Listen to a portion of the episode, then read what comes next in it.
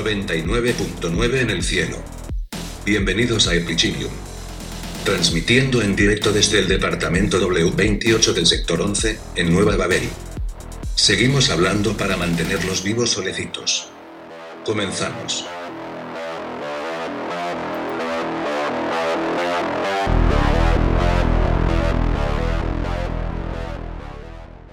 Bienvenidos a Epichinium. La conversación repentina que mi mejor amigo y yo decidimos convertir en un podcast. Déjenme les cuento algo.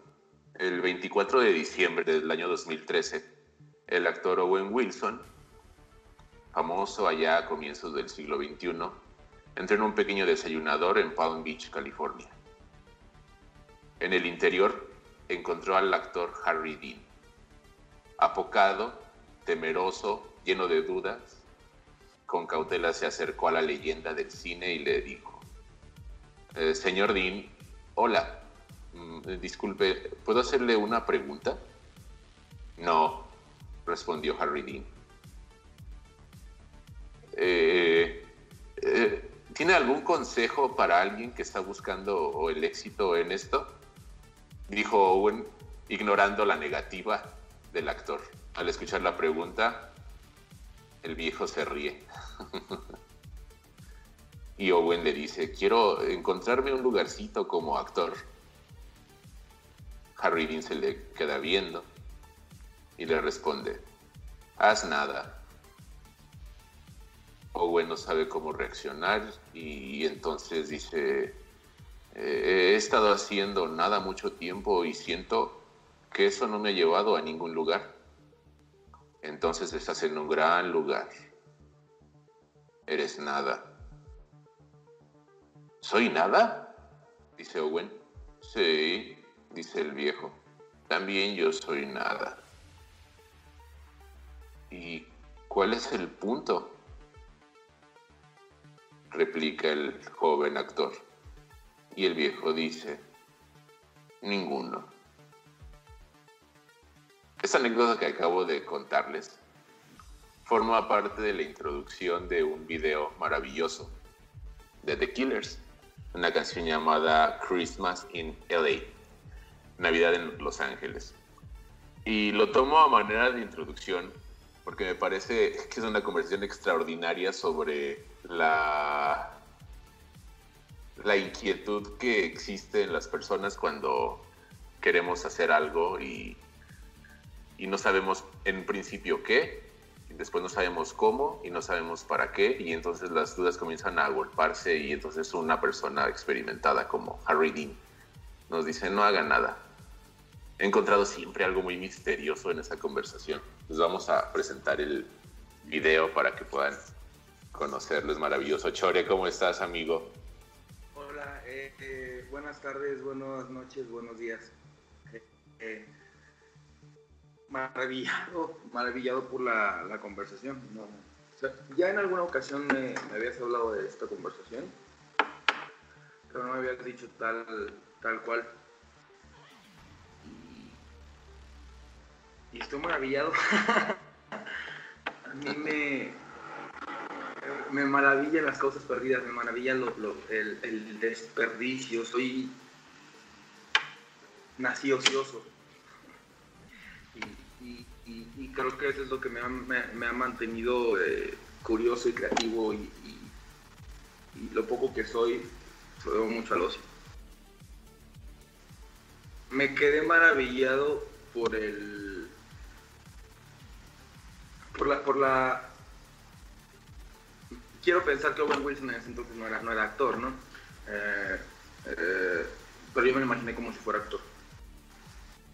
lo que voy es que a lo mejor estaban de verdad haciendo nada y siendo nada y eso los llevó a donde están porque son lo que porque son eso, son nada y lo aceptaron, lo abrazaron y, abrazaron su ocio y, siguieron con él, se aceptaron. Cherbukovsky tiene un libro que le, bueno, es una entrevista propiamente que le hicieron un, un libro que se llama A mí lo que más me gusta es rascarme los sobacos.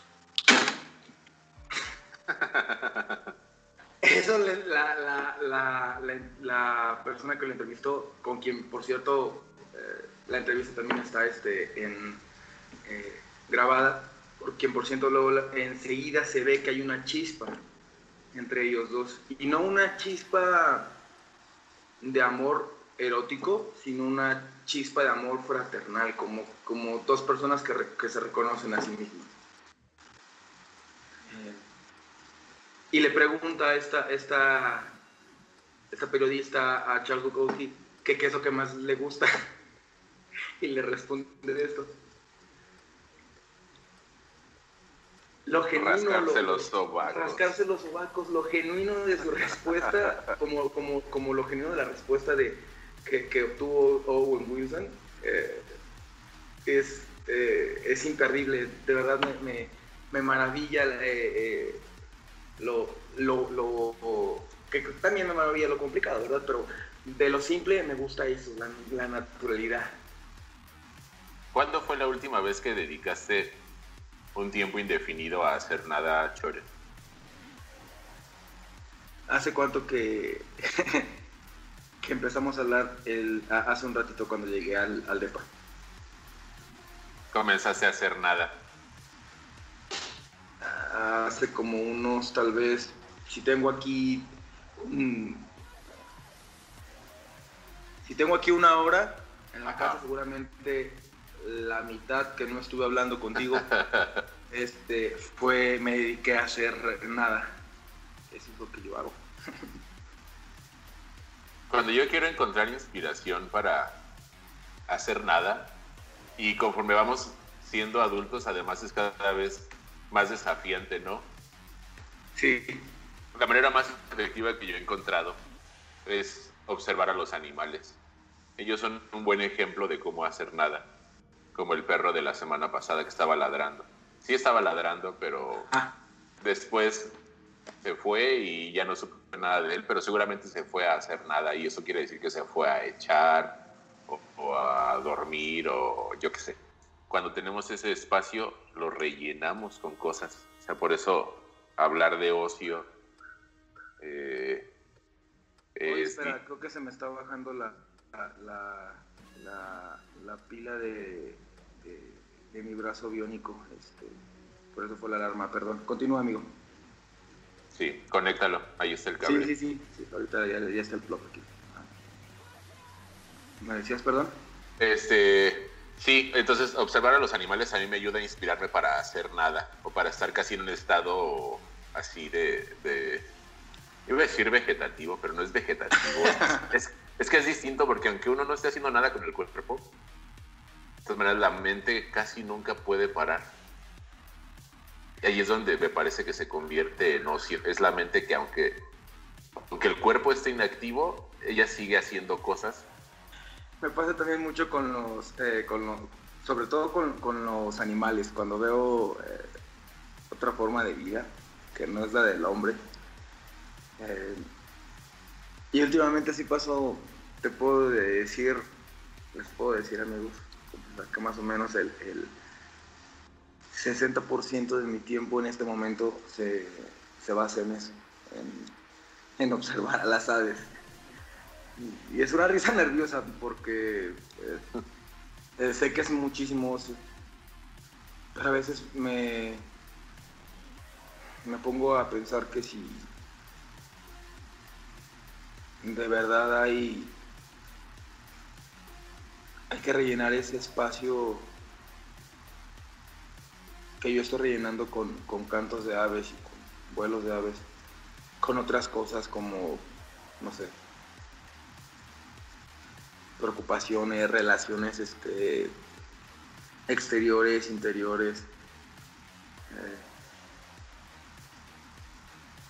no sé, me, me pueden juzgar de, de, de, causa poesía, pero yo, no sé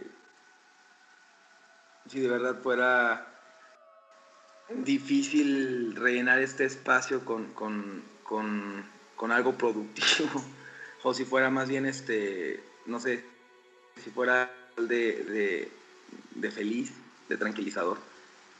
¿Tú con qué rellenas tu espacio de ocio, amigo? Yo el ocio lo, lo dedico a, uno, a, pensar historias. No como si fuese un soñador, sino como esas historias que, que a lo mejor podrían escribirse o contarse. Y por supuesto al final acabo no contándolas ni escribiéndolas. Pero, pero me gusta mucho ponerme a pensar en, en historias. Mm, me contento con eso. Este, porque, porque además cuando comienzo a escribirlas, ya deja de, ya deja de ser ocio. Comienza a ser ya como una tarea. Ya es un hacer, entonces ahí ya el ocio ya no lo es tanto. Entonces yo diría que estar pensando estar imaginando historias. Leer es una forma que también tengo de, es un punto intermedio entre el, entre el hacer, entre el escribir algo, pero no escribo, alguien lo hizo por mí. Y es nada más ponerme a imaginar esas historias. Ya, es, y eso es lo que precisamente decía al, al principio, que, que, mucho de lo que soy es por, por el ocio, porque eso es lo que, lo que te lleva. El, estoy seguro que, que el, el, el, primer, ahora volviendo a, tus ejemplos anteriores de, de, los changuitos, el primer chango que se comió su caca para, para, este, para ver si era comestible, estoy seguro que fue por ocio. No creo que haya sido por, por, por, este, por necesidad. Estoy seguro que casi fue por ocio. El otro día estaba platicando con R sobre, sobre la comida con picante y dije, o sea, ¿a qué pinche ocioso se le ocurrió arrancar eso de esa vaina de, de una rama y, la enchilada que se puso? Y después dijo, ah, no, estaría bien chido meterle esto a una tortilla. O sea, el nivel de, de, ociosidad que se ocupa para, para deducir eso. Y, y, la verdad es que yo también lo hago. El otro día no me acuerdo qué y qué cosa encontré en mi refrigerador. No quería cocinar de manera muy laboriosa. Y solamente abrí y dije, tú, ingrediente A, vas con ingrediente B. Ahí ya los junté y salió bien, pero pudo haber salido un bodrio. ¿No recuerdas más o menos qué fue lo que combinaste? Igual tal vez este, reside el secreto. Era verdura congelada y pasta de dos días. ah, estaba muy cocinada. Y una, botella, y una botella de salsa. Pero de esa salsa que le pones a las frituras y a las botanas. Sabe rico. Pero definitivamente en mi cabeza se veía diferente a, a como resultó. Pero está bien. Siempre es así cuando, cuando, cuando combinas cosas para, para comer. Siempre resulta diferente a lo que a lo que esperabas. No, no, no precisamente resulta mal, pero siempre resulta diferente, por lo menos en textura y en, y, en presentación. Siempre resulta este mal. Es que le pusiste, si le pusiste salsa, salsa así que le echas para la botana, pues ya le esconde un poquito el sabor porque esas madres tienen glutamato monosódico y eso es este, lo que te hace que te, explote, el, eh, o sea, altera tus, tus, este, tus papilas gustativas de tal manera que te hace que te sienta rico, pero en realidad estás completamente excitado. Eso no lo sabía. que mira, es un descubrimiento de estar de ocioso, pensando en... Sí, sí. Pues sí, por supuesto. Yo, yo lo. No, yo no, no, sé si lo supe por, por Osi. Bueno, seguramente fue por Osi. Porque no, no, no es algo que, que, vaya en, en, el ramo de lo que yo hago o estudio, ¿no? Pero. O estudié, pero. Sí, sí, sí. Volviendo a, a, al tema de lo que de lo que nos lleva a, comer cosas raras el refrigerador. Yo llegué a comer porque no había ninguna otra cosa.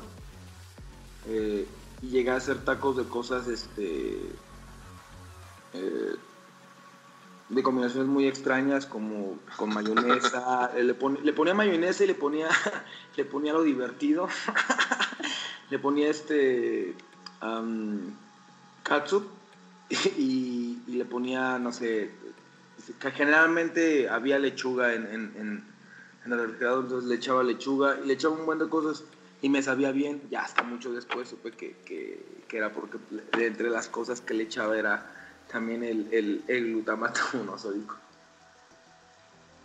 Qué chingón. Porque, a ver, lo que estaba pensando es que, es que cuando estás de ocioso, en cierto modo estás buscando hacer algo, pero no sabes qué es. Que es, por ejemplo, distinto o opuesto a, no sé, al, al aburrimiento, que es como la hermana huevona del ocio. O al tedio, o al tedio, que es el, el tío depresivo de, del ocio. O al hastío, que es el suicida de la familia. Sí, no, que el ocio es el, es el buen pedo. Es como, "Eh, pues, vamos a ver qué hacer. Vamos a ver qué chingados hacemos con la vida. Ya sé, es alguien que no te... Mira, si bien dicen que, que el ocio es la madre de todos los vicios, también es madre de todas las virtudes, ¿eh? Porque el ocio es como que te da la oportunidad todavía de, de, hacer con él lo que, lo que tú decidas hacer. Puede ser algo productivo o algo improductivo. Eh, no, lo quiero meter en, tela de lo moral y decir que es malo o bueno, pero puede, ser productivo o puede ser improductivo. Que también hay cosas que no deberían de hacerse que son productivas, ¿no? Este, no sé, los secuestros producen dinero y no, se, no secuestren. Pero bueno, a, lo que voy es que, eh, que, el, ocio todavía te da la oportunidad. Eh, todas las demás que hemos mencionado, las, la, eh, la primera que es la, la, la huevona, que es el aburrimiento, es no, no tener nada que hacer.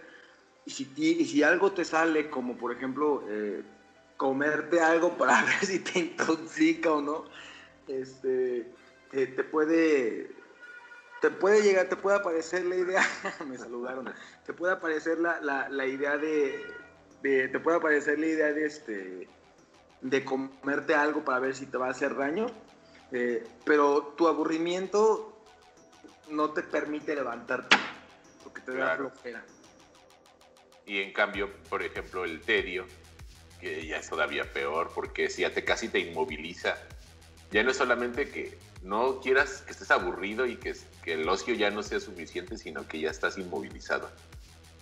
Ya no, es, ya no tiene las gracias y las virtudes que sí tiene el ocio. Yo estaba pensando mm, que, o sea, este podcast en principio lo comenzamos por ocio. No sé si te acuerdas, amigo, las, la cantidad de, la cantidad de, de proyectos que, que, que más bien como que tratábamos de tomar como tareas o como, bueno, como eso, seré redundante, como proyectos y de alguna manera podía más nuestro, nuestro tedio o, o- o nuestro aburrimiento, nuestra incapacidad para realizar una tarea y en cambio en un estado de ocio mutuo que teníamos los dos. Y dice, oye, vamos a grabar un podcast, vamos a grabarnos. Y yo dije, bueno, va. Entonces ahí fue distinto. Y curiosamente, o, o consecuentemente, eso sí se materializó. Consecuentemente. Consecuentemente, eso sí, cuando estábamos en el estado de ocio, entonces como que es un, es, un espacio de, de posibilidades también. Es, es lo, lo- lo todavía productivo y lo que, y lo que todavía nos alcanza a rescatar el, el, el ocio. Porque el hastío es una repetición, es una desesperación de no poder hacer nada que no sea diferente a lo que siempre es. Te- Pues imagínate que te, que te del, de- del día y de la y de la y de la noche. Bueno, si hay forma, tal vez pueda haber formas en las que no, no veas el día y la noche diferente, ¿no? Pero eh, e- el hastío te, te, eh, te encierra, eh, porque generalmente el hastío nace en una zona de comodidad y es el, el- la trampa, lo que te hace depresivo, porque al principio todo es feliz y te das cuenta que, que, eh, ya todo es igual. Incluso la felicidad es la misma, ni siquiera puedes a- a aspirar a, a otro tipo de felicidad, ni siquiera otro tipo de tristeza. Y entras en, en- en- en desesperación. Eso más allá de, eh, pues, bueno, a, algunas personas puede- les puede parecer productiva la desesperación, les, les ha sido productiva. Pues sí Pero se sobre... por lo sí- que hay sí- quien pueda pasar. ajá. ¿De qué? sí se sobreponen a ella, pero es muy, es muy extenuante y eso es lo que el ocio sí tiene.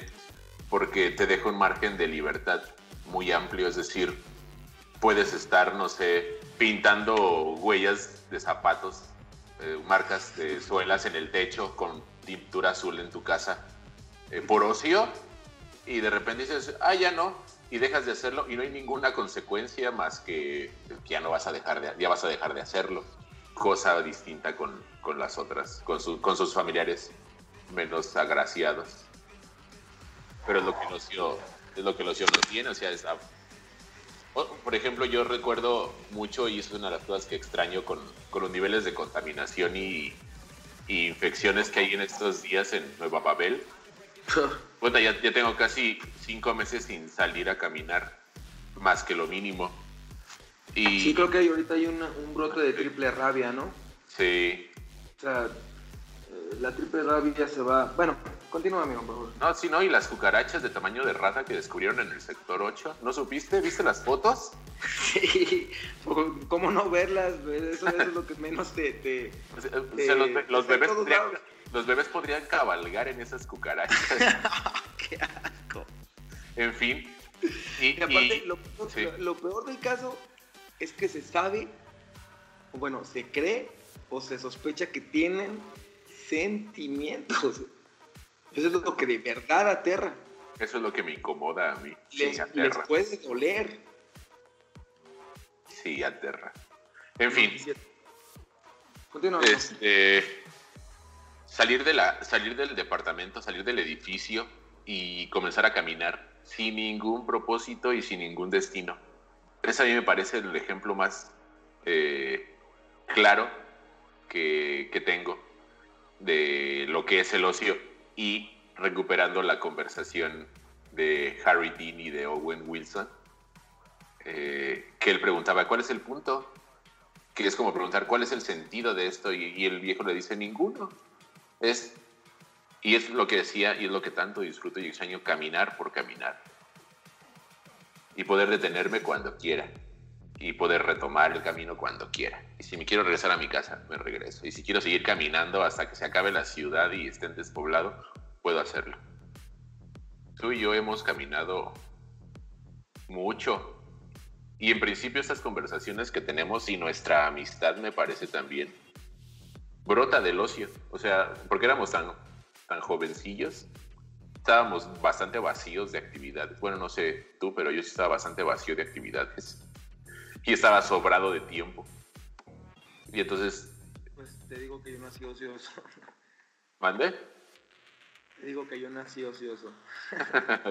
sí, pues yo también. O sea, no sé si nací. y probablemente todos nacimos ociosos, ¿no? O sea, ¿qué hace un bebé?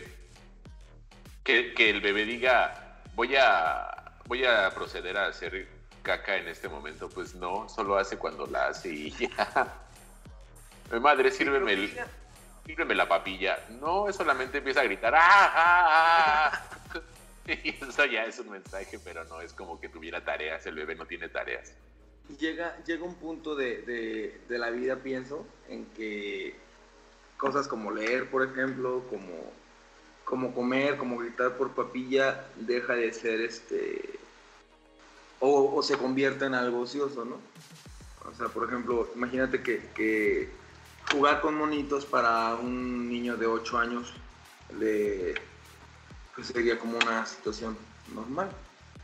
Sin embargo, para un adulto de, de no sé, 42 años que, que está coleccionando eh, juguetes de, su serie favorita de cuando tenía 8 años, ya, ya para, para cierto eh, rango de edad puede decirse, no, es que, es que estoy ya socio. Ya no es este, ya no es como expresarse, ya no es este, ya no es un gusto que tengas, sino ya está como de más. Te gastas, no sé, X cantidad en, en, en, una figura de acción que podrías invertir tal vez en un corto de cabello, en, en un gimnasio porque estás gordo, o, en este o en una borrachera o pasar tiempo con tus amigos o, en tus familiares, no lo sé. Pienso que es por, por, ciclos también el ocio, es como, como cambiante, amigo. No sé si, si, algo que ahorita tú hacías o al revés. Eh, yo recuerdo que mi primer profesor de, modelismo en, en, plastilina, este, su mamá lo, lo, nos contó que su mamá lo, lo le, comentó algo así como de que, ay, deja, deja ir a plastilina, no, no te la pasas todo el tiempo ahí, haz algo productivo. Y que después cuando se dio cuenta, cuando pasaron los años y que él mejoró, que es muy bueno, eh, mejoró, mejoró mucho y este y con el paso del tiempo se dio cuenta su mamá que podía tal vez ahí aspirar tal vez incluso a una carrera que es a lo que se dedica finalmente, este es, es, maestro, es maestro de, profesor de, eso. Eh, y ya cuando su mamá se dio cuenta que eso le podía dejar dinero, ya como que no decía, ay, mira, sí, tú adelante. Hasta incluso nos decía ser profesor así como de broma. Ya mi mamá me decía, pues ve, ve, este, ve, ve, ve, con tu plastilina, ponte, ponte a hacer cositas de, plastilina. Llega un punto en el que tu ocio es este, proporcionada a, a la edad que tienes o a la actividad que realizas. Porque, por ejemplo, retomando lo de ese maestro de escultura, mm, mm, lo que para él en un principio fue una actividad ociosa, terminó convirtiéndose en, su profesión y seguramente tiene una lucha interna por mantener la, digamos, la actitud o la naturaleza genuina de esa actividad, aunque no se puede, o sea, tarde o temprano se convierten en deberes y entonces por ejemplo, a mí me ha pasado, tú lo sabes, desde que me dan dinero por dibujar, disfruto dibujar menos. Porque ya no es solamente dibujar por, dibujar, tiene un propósito, tiene un sentido, es para algo. Entonces la cabeza empieza de nuevo la máquina a pensar, ¿qué hago con el tiempo? Si esto ya es mi tarea, ¿qué me pongo a hacer? Por puro ocio pues encuentras otras nuevas. Mira, como experto en ocio, te voy, a, te, voy este, a, a, dar un buen mal consejo. Todo, absolutamente todo. Ya escribiste un libro, amigo. Eh, creo que también ya en cierta ocasión te practicaste algún eh, deporte de contacto. Ya creo, creo que sabes este, tocar un poco un instrumento. Inténtalo todo. Yo lo dije en el, en el, programa pasado que, que, iba a aprender a tocar una guitarra y es mi propósito. Voy a hacerlo. Eh, y, y, estoy ya trabajando en eso.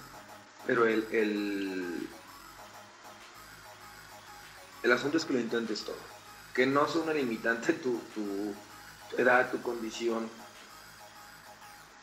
Inténtalo todo así yo, así yo, yo practiqué este, lucha libre, béisbol, eh, fútbol, fútbol americano, básquetbol. Eh, y seguramente que, que muchas de las personas que nos escuchen dirán, pues bueno, yo practiqué muchísimas más cosas. Y eso va, que lo practiques y que lo intentes todo. E igual eh, en, en, en todos los intentos que tengas, vas a tu verdadera vocación y que, tal vez para hacer algo que ni siquiera seas este, tan bueno, pero que disfrutes. Pero ya, ya de todos modos, si haces un dibujo o, si ya, ya te agarraste una carrera o, un trabajo seguro que, ya lo que hagas, este, que ames, lo vas a hacer por ocio en tus ratos libres. Y aunque lo hagas mal, lo vas a disfrutar. Me pasa con el box. me pasa con el box, este, le intenté absolutamente todo y, lo poco que, que, sé del box, lo poquito que hago, lo disfruto muchísimo. Como nada en, en el mundo. si en el transcurso de una vida una persona puede, si no bien intentarlo todo, puede intentar una serie bastante amplia de actividades nuevas. Eh, eso quiere decir que en el transcurso de esa vida el ocio de la vida humana es ilimitado o al menos inconcebible, porque por cada actividad que hacemos existe una inmensa cantidad de ocio posible. Las cosas que más disfruto no hacer o hacer brotaron de esos momentos en los que no tenía nada que hacer. Y sé que si me pongo a buscar otras, este, van a estar ahí. O sea, por ejemplo, comprar un bote de pintura y llenar la suela de un zapato con pintura y empezar a marcar pasos en el techo. Por ocio. Y probablemente lo disfrutaría, como dices tú, probablemente no lo disfrutaría, pero existe la posibilidad de hacer eso. Inténtalo todo, eh, es, el secreto, amigo. Hay un, este, un, tipo de, de, manera en la, que, en la que me manejo, que es a prueba y error. Entonces me ha funcionado bastante. Tal vez no te deje, tal vez no te deje para tener una vida lujosa, pero tendrías que preguntarte si eso es lo que quieres. Si quieres tal vez una vida lujosa o una vida feliz. No trato de ser un gurú, no trato de ser un gurú. No quiero escuchar como, no quiero escucharme como un gurú. por favor, por favor, no, no. Este, esto, pero no, es que no, no me, me, da, me, me provoca mucha risa tratar de parecer un gurú pero no, no este, no digo que no aspiren a algo, si, si quieres este, eh, ser, ser este, millonario, pues, y, eso te va a hacer feliz más adelante. Pero si las pocas, las cosas pequeñas te, te hacen feliz, no me parece ser mediocre, me parece ser este ser consciente de lo que tienes. No, ser consciente de lo que quieres. Nada más, eso es tan, tanto como aceptarte como, como naciste, ¿no? A mí me parecía, y, perdón que, que, diga esto, tal vez no es propiamente un dato vergonzoso, pero es este... Es algo que, con lo que casi nunca pude hablar con las personas, tal vez en, en algún momento hablé contigo, amigo, sobre sentirte orgulloso con, con, algo que era parte de ti. No sé si te llegué a hablar de eso. No, no me hablaste de eso. Dime, dime. Bueno, ese es mi dato vergonzoso, porque seguramente es muy retrograda. Entonces sí es un dato vergonzoso. Eh. Perdón. me parece que enorgullecerse porque naciste en un país, porque naciste con un color de piel, porque naciste en, una zona específica es la cosa más estúpida del mundo. No lo puedo entender.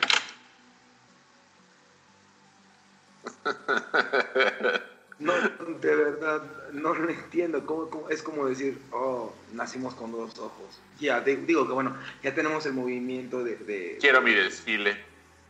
Ajá, exactamente. que mira, es que...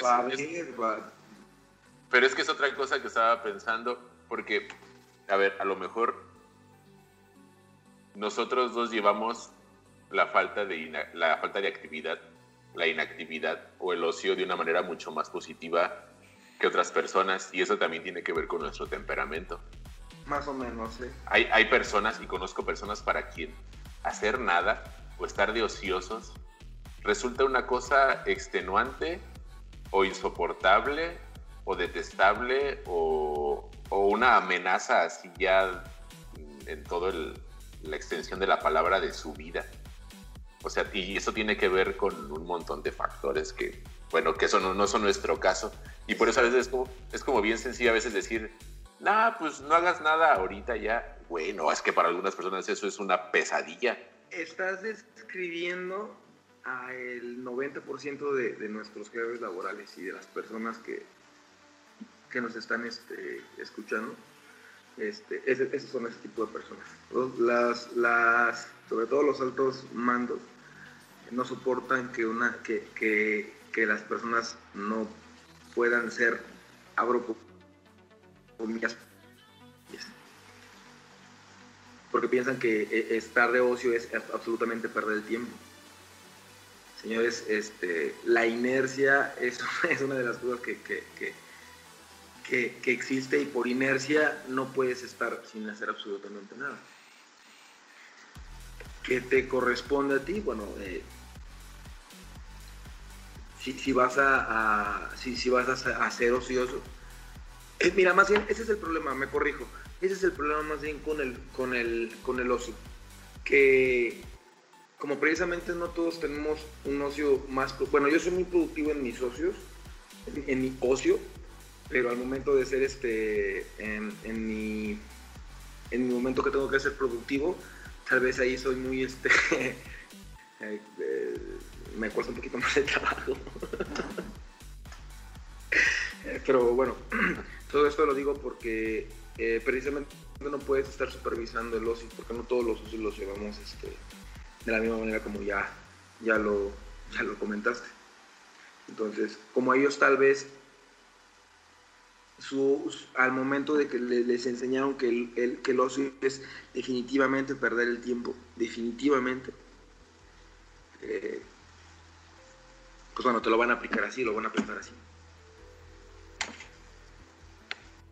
Que es uno de los, uno de los muchos enemigos del ocio, ¿no? Tiene como una serie, a ese, ese que acabas de, de comentar, a mí me parece, al menos en los tiempos que nos tocó existir, uno de los más grandes sí es el, el que el tiempo o el concepto del tiempo tiene una función utilitaria y tiene, está cargado con una cierta cantidad de valores. Y entonces todos esos valores se contraponen al estar haciendo nada. Y desde ese momento se hacen incompatibles. Exacto. Esa es la, la, Esa es la complicación. No se puede llevar tan, tan, este, tan sencillo algo como el ocio.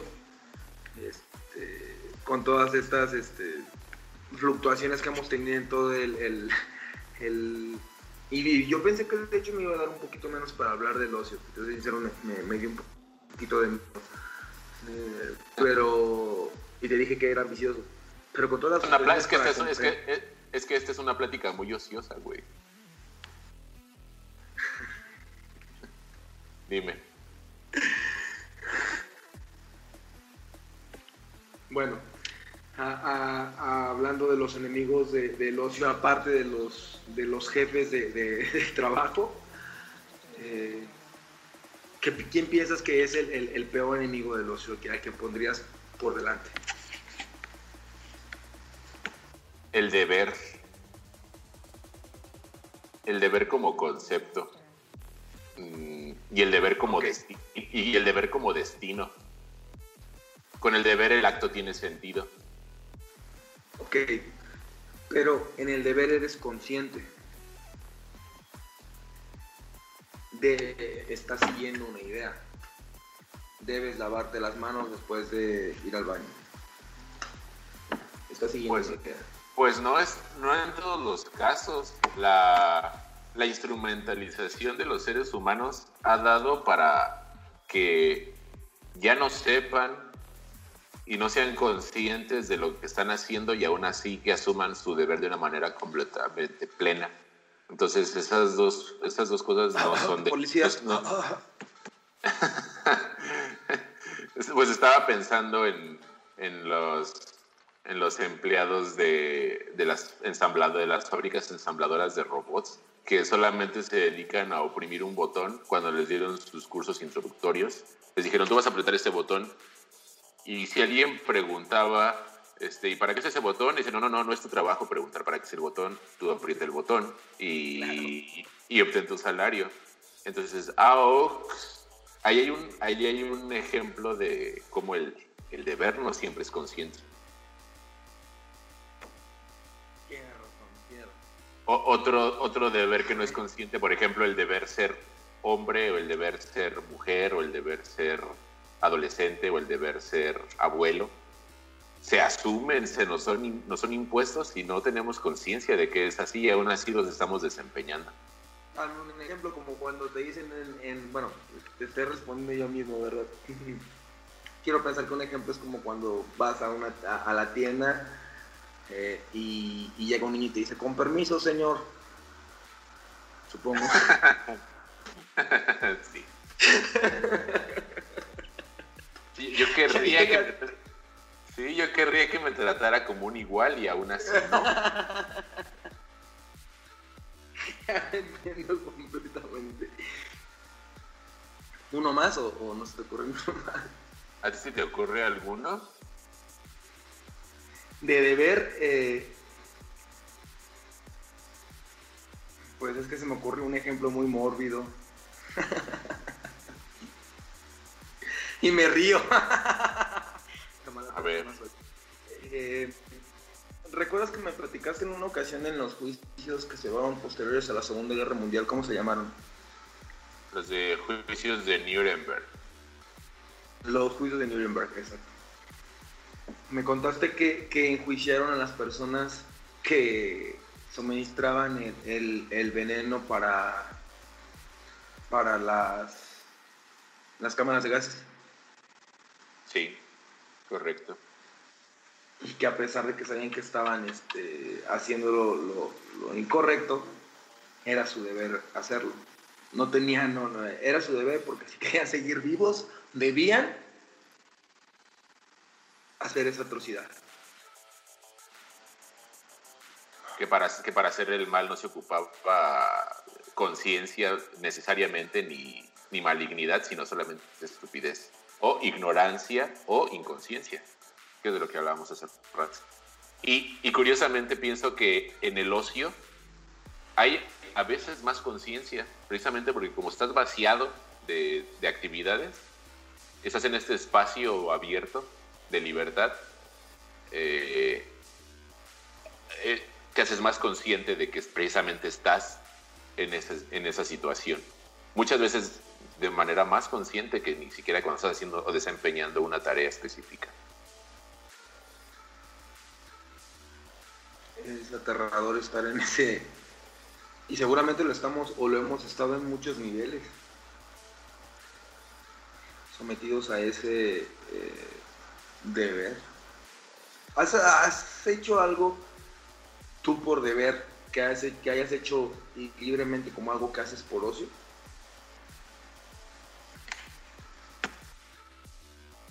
O sea que, que haya sido un deber. No, entendí muy bien tu pregunta. ¿Me la puedes repetir? Sí, un deber, un deber que hayas hecho tan libremente. O más bien, bueno, tal vez la pregunta sería, quisiera saber si algo que haces tan libremente como un deber sobrepasas e-, ese nivel, o sea, ya no se te convierte en, deber porque lo estás haciendo absolutamente libre, sin una voluntad, por ejemplo, como la del el, este, el régimen nazi, que si no eh, envenenas a, a, X cantidad de, hombres en, una cámara de gases, pues te van a dar un tiro. Ya te entendí. Sí, sí la hay. Y es algo de lo que quería hablar también. Adelante. Es pensar o sea, pienso por ocio, por estar de ocioso. En el ocio pienso, eh, pero al mismo tiempo asumo que lo mío como ser humano es pensar. Entonces eso es lo que debo hacer, pero lo hago con, con una actitud de completo ocio. Y eso me, recuerda y, y, recuerdo pues a los, a los filósofos, sobre todo a los, a los socráticos, sobre todo a Sócrates y a los cínicos, porque los presocráticos sí tenían como bien, bien atendido y bien atinado su objeto de estudio, tenían un sentido. Pero gente como Diógenes o como Sócrates era más una actitud de vamos aquí a hacerle a, al medio hacer algo y al nada. Entonces como una actitud más libre. Sí. Los cínicos también. Más experimental. ¿Mande? Más experimental, pienso. Sí, más ociosa. Como hacer una pregunta. Oye, este, ¿y tú por qué crees que, que los perros tienen pelo? No, es una pregunta completamente ociosa. y, brota así, gratuitamente. Oye, ¿por qué? ¿O para qué tomamos agua? Son preguntas que brotan del ocio. A partir de hoy, voy a cambiar el, término pregunta estúpida por pregunta ociosa, porque es más correcta. En todos los no, de verdad, y en todos los sentidos, porque literalmente tampoco hay preguntas tontas. Sin embargo, bueno, sí, sí, sí. Sin embargo, eh, sin embargo, este, creo que me parecería más correcto, me pareciera correcto, más apropiado llamarles preguntas ociosas. Al menos en un comienzo, parten de un lugar muy común, pero eso es como tema para otra conversación. Ya cuando hablemos de la filosofía podemos retomar eso. Pero sí, respondiendo a tu pregunta, pensar. ¿Y tú, amigo? Pensar. Eh, algo que he hecho libremente, eh, pero que tendría que ayudar. Ayudar. Mm. En general y no digo que como que saque como que lo hago siempre, ni lo hago siempre, ni tengo la oportunidad siempre de hacerlo, ni puedo. Literalmente, no estoy en, todas las situaciones en las que puedo ayudar. ¿Te acuerdas cuando salimos a repartir café en invierno? Ajá. Y, y, era la actitud esa de, pues, de repartir café a quien lo quisiera, pero al mismo tiempo nuestro andar no tenía un protocolo ni una, ni una ruta específica. Era solamente como andar por allí, caminando eh, por donde nos lleven los pies y quizás encontrábamos a alguien y sí encontrábamos a alguien. Sí, siempre hay alguien. Siempre de, esa, de esa hablas, ¿no? De esa ayudar. Sí, exactamente. Andar, andar, dando tumbos por el mundo y aparece alguien a quien se le puede ayudar. Sí, que de hecho mi, mi, mi la idea que tenemos, bueno, eh, nace así. en un momento de ocio total, yo en ese momento me sentía bien con mi trabajo, me sentía eh, bien con la persona con la que compartía mis sentimientos, sentía bien en general, pero seguía sintiéndome mal, un vacío, seguía teniendo, y ese ocio yo no lo podía llenar con el melancolía, me sentía solo, porque pues no me sentía solo. Entonces nació a ayudar y se lo conté a la persona, a Brenda, con la, con la persona con la que en ese momento estaba. Ok, esta parte la vas a cortar. Se la conté eh, en un momento de ocio a B, a la B grande. y y, fue así como, como yo, le, yo le pregunté si no tenía una especie de termo grande que, que, me pudiera prestar. Y me preguntó para qué y, no le quise especificar porque precisamente no quería que fuera, que pareciera algo como, como que tuviera que contarse, pero eh, ya al final eh, estuvimos de acuerdo en que los dos estábamos pasando por una buena situación y la mejor manera de poder hacerlo más buena era ayudando porque finalmente era lo que debíamos hacer, ¿no? Como, te repito, debíamos y abro, y, abro comillas y cierro comillas, eh, porque finalmente pudimos no hacerlo, ¿no? Y besucarnos toda la, tarde o toda la noche. Y, decidimos, este, y estoy muy agradecido con ella este, decidimos salir a ayudar a las personas y, eso que haces, y si lo haces libremente y, en tu momento de ocio, este, ya sobrepasa lo, tu nivel de deber, porque aparte te gusta, te llena, no porque estás, no sé, no puedo explicar esa, esa situación, muchos de nuestros, eh, de nuestros este, escuchas ya habrán este, sabido de eso. Todos, todos hemos ayudado a alguien en algún momento y ustedes saben lo que se siente. bueno, ese era más, más o menos lo que yo sentí en ese momento. Porque además fuimos, al menos como, como sociedad, fuimos educados o preparados para concebir la ayuda a los demás como un deber, como una tarea, ¿no? Entonces, cuando tú dices, cuando tú dices, no, no voy a ayudar a una persona porque deba, sino porque soy de ocioso y puedo, fíjate cómo el deber y el poder ahí se enfrentan y es desbaratar toda una moral y toda una concepción de, la sociedad y una cosmovisión. Eh, y me parece, me parece muy, yo diría que vanguardista, pero sobre todo iconoclasta, porque hay, hay una actitud que podría ser juzgada como de juzgada como de, de adversa, por decirlo de alguna manera, decir, no, no es mi deber ayudar a nadie, pero lo quiero y puedo hacerlo porque soy de ocioso. Eso es... ay, amigo, ay, amigo. Pues es que es, el, y, a veces es justificable, amigo, porque tal vez ese odio, de, perdón, tal vez ese odio eh, salga un día en lugar tal vez no darle un, café a una, a una persona, sino eh, no sé, hacer un invento que cambie el mundo. Así tal vez inició Tesla, tal vez así quiso este, traer la energía eléctrica gratis a todos.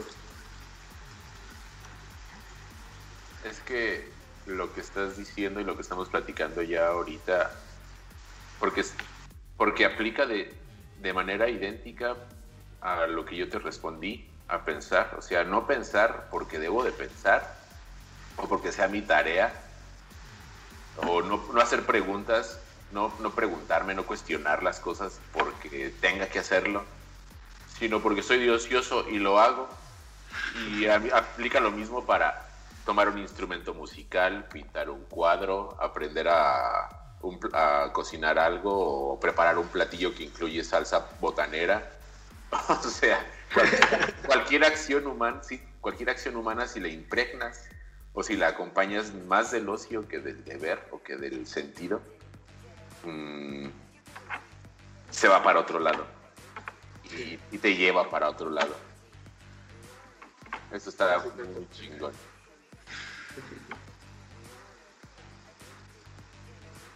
A veces este, el pensando en, en, dejar en dejar que eh, bueno a veces se piensa que las las mejores acciones o las mejores obras pasan por por un acto heroico o por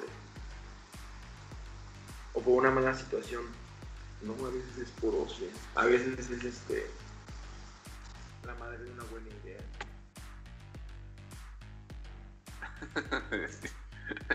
no sé, me imaginé a, a Rey Agamenón diciéndole a su hermano, oye, pues Elena no me gusta tanto. Y digo, eh, no, me gusta tanto. Me imaginé al rey Agamenón y a su hermano y diciéndole, pues, ay, güey, pues no está como para... Elena no me gusta tanto para tu esposa. Este, a lo mejor te puedes conseguir a una mejor, pero igual y funciona que la agarremos de excusa, vamos a invadir Troya. Y el otro, ay, pues sí. sé que los grandes momentos también hayan sido puros del ocio. Puro ocio, exactamente. No lo sé. Eh, eh, me, choca mucho, pero, pero existe la posibilidad. hubo, hubo una batalla que seguramente fue así. No creo que fue Calígula, si mal no recuerdo quien mandó a, su, a su ejército a, batallar contra, contra el océano. Ah, claro, y nombró Dios a su caballo. primero lo nombró, primero, primero senador. Así que, mexicanos, este, si tienen ahorita, bueno, si, si, si tienen este, algún algún diputado como celebridad, no pasa nada. Esto ha sido desde hace muchísimos años. También hay animales en el Senado, todo el tiempo sucede. Están siendo herederos de una larguísima tradición. Aparte, ¿sí fue Calígula, amigo? Sí, ¿verdad? Sí, fue Calígula. Aparte Calígula, o sea, uno de los más célebres. No estoy diciendo que sea célebre por, por buena por, por, porque, porque fue buena persona o porque fue el mejor gobierno. Es célebre y se acabó. Por sus, sí, por sus acciones.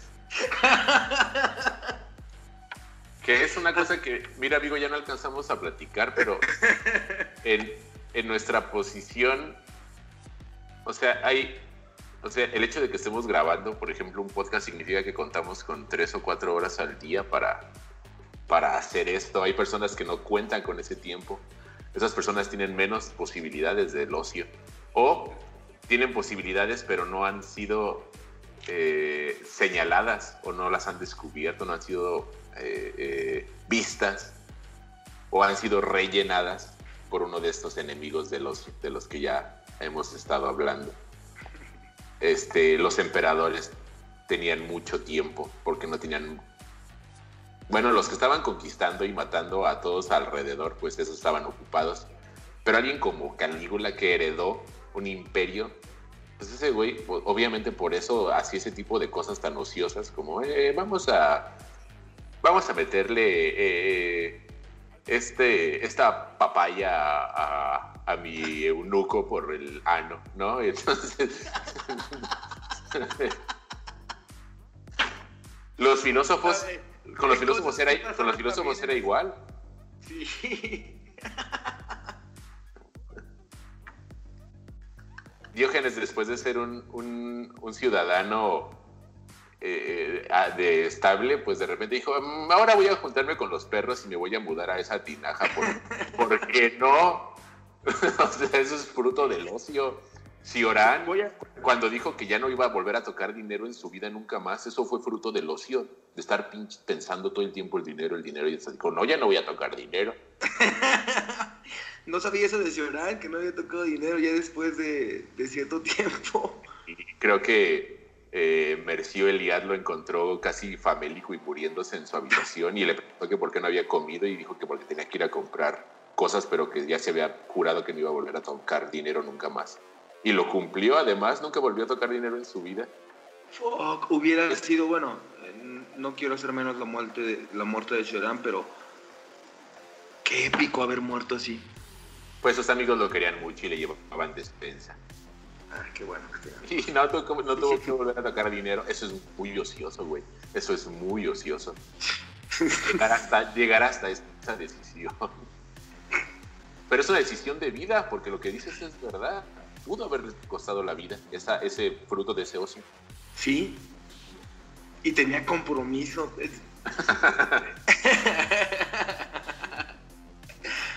a veces yo pienso mucho que la gente es estúpida y somos estúpidos. Sí, lo somos. Bastante, bastante, bastante.